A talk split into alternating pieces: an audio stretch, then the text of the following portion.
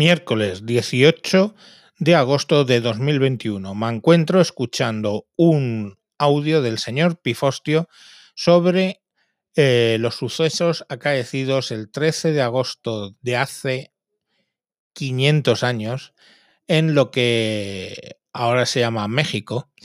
Me refiero a la toma de Tenochtitlán por el ejército de Hernán Cortés, que se componía de 200 hombres, pero que, bueno, eh, la gesta se va a explicar y el motivo se va a explicar en el audio del señor Pifostio.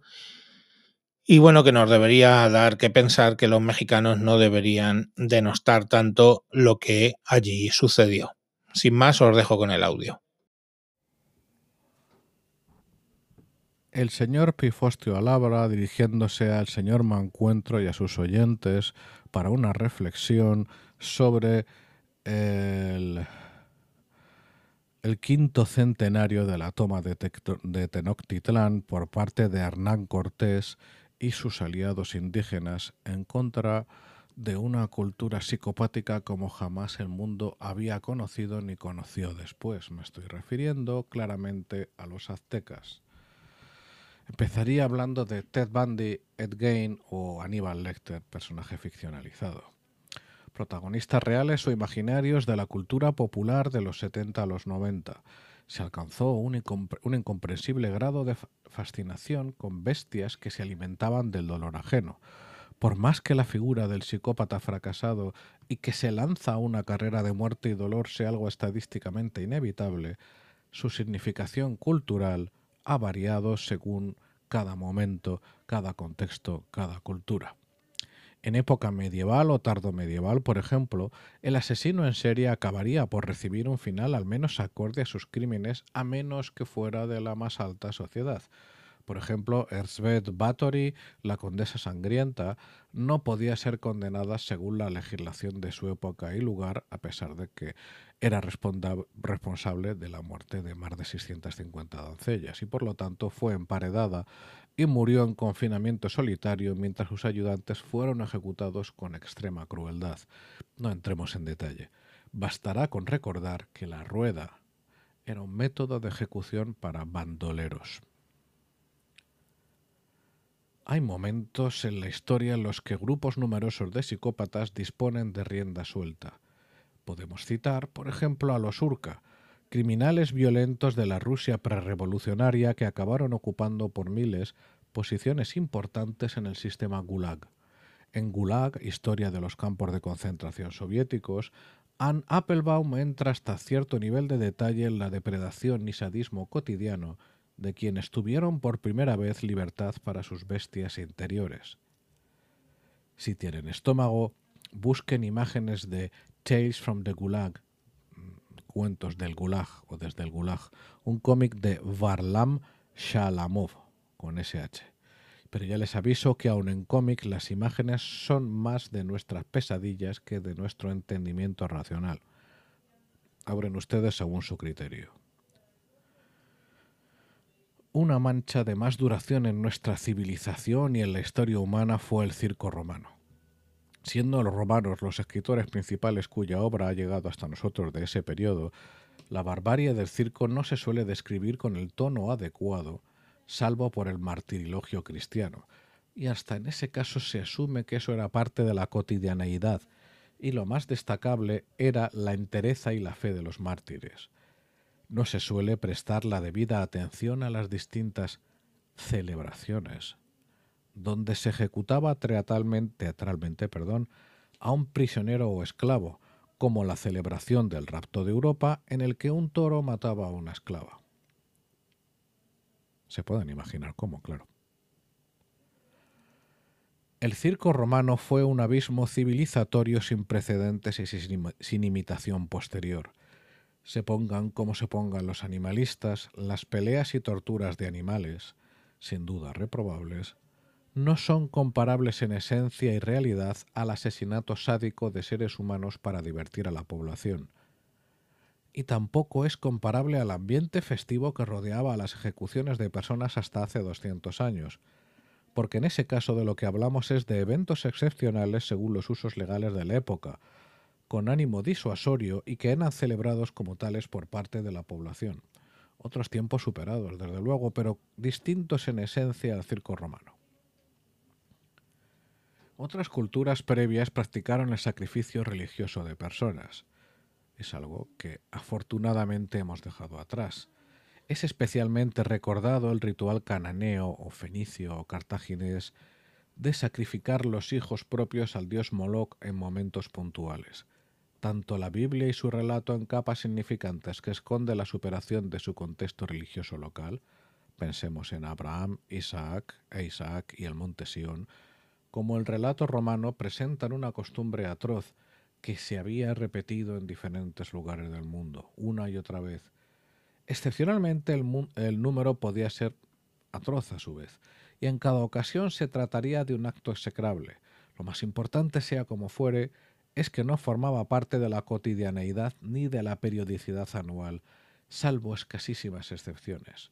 La más conocida, abismal y terrible es la azteca, la cultura azteca ha sido hasta la fecha la fiesta definitiva del psicópata, la cultura en la que se formaba la élite para ser asesinos en serie caníbales, sádicos atroces que disfrutaban del antes, del durante y del después de crímenes abyectos que, equivaldrían perdón, a matar haciendo sufrir a vacas, cerdos o gallinas. Y presten atención al detalle. En el viejo mundo no se sacrifica a los animales de carne prestando atención al sadismo en el trato, salvo muy pocas excepciones.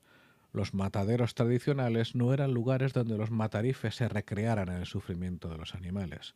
Y créanme lo que les digo, yo he trabajado brevemente los veranos en un matadero tradicional y nunca, nunca, nunca se trataba de hacer sufrir al animal sin necesidad.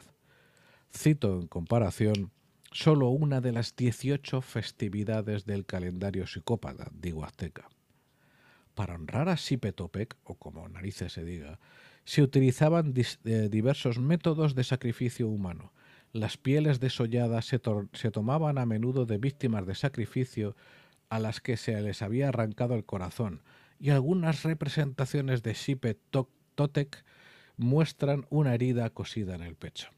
El sacrificio con flechas era otro método usado por los adoradores del dios de los cojones. La víctima del sacrificio era atada con las piernas abiertas a un marco de madera.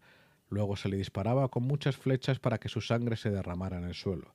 El derramamiento de la sangre de la víctima en el suelo simbolizaba las abundantes lluvias deseadas, recuérdese, una fiesta anual, con un resultado esperanzador de abundantes cosechas.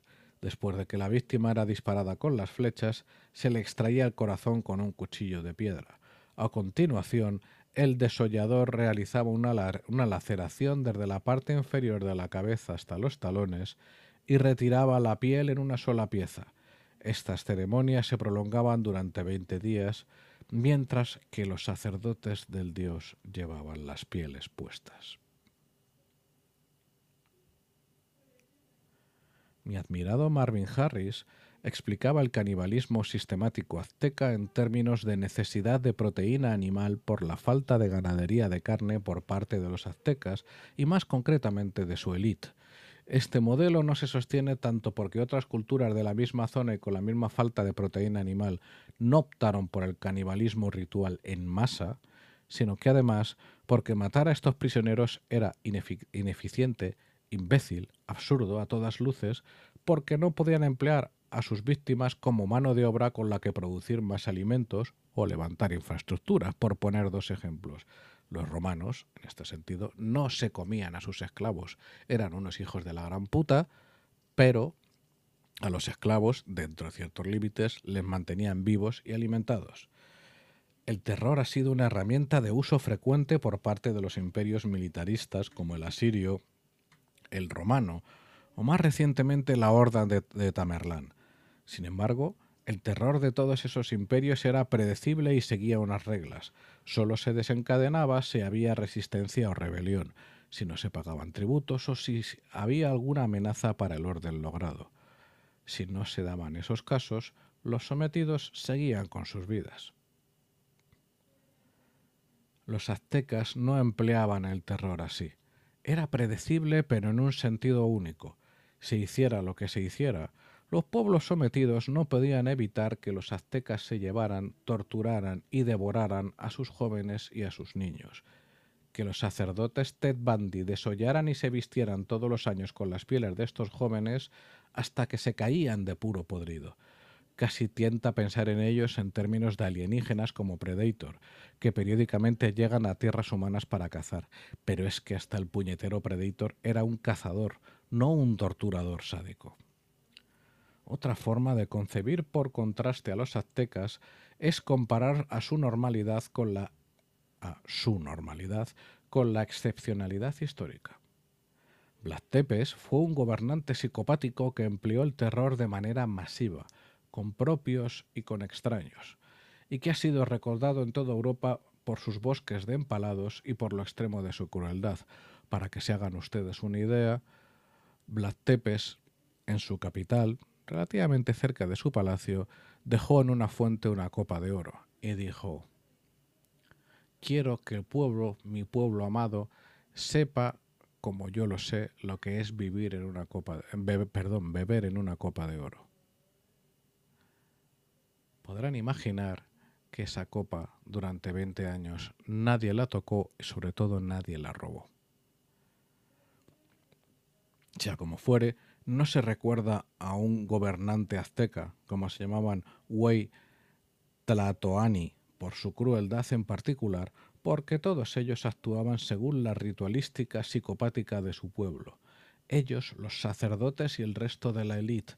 Eso solo se puede lograr si desde pequeño se incultura la totalidad de la élite en comportamientos que el resto de la humanidad considera completamente inadmisibles, que no han tenido paralelo en método, impacto, frecuencia y extensión. La sociedad azteca era la cultura del psicópata y la cosmogonía y ritualística la fiesta permanente de los psicópatas. Póngase en el lugar de los vecinos, saber que has tenido un niño, que le has visto crecer y sonreír y que por el bien de tu familia lo tienes que entregar y sabes que lo van a, matar entre atroces sufrimientos y se lo van a comer. Y eso año tras año, familia tras familia. No estoy seguro, con todo, de que esta sucesión de comparaciones sea suficiente para concebir adecuadamente el carácter único de la cultura azteca. Yo mismo daba por supuesto hasta fecha reciente estos hechos básicos, pero sin conectarlos con los límites de un comportamiento colectivo mínimamente aceptable.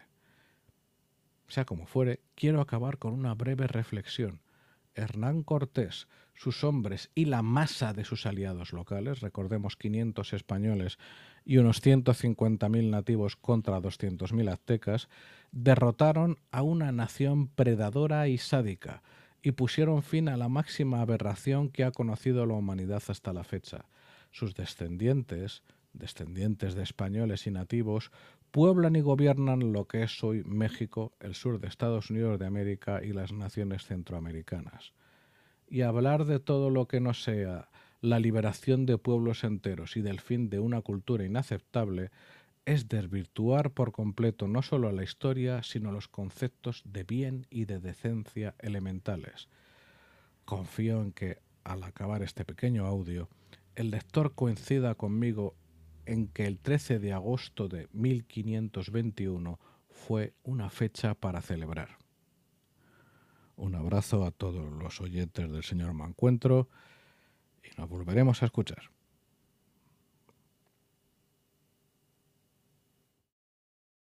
Así como vemos, eh, lo que hizo Hernán Cortés fue liberar a un montón de tribus de la zona, pues de eh, la tiranía de esos aztecas, tiranía súper sangrienta, tiranía que él refiere como incluso psicopática.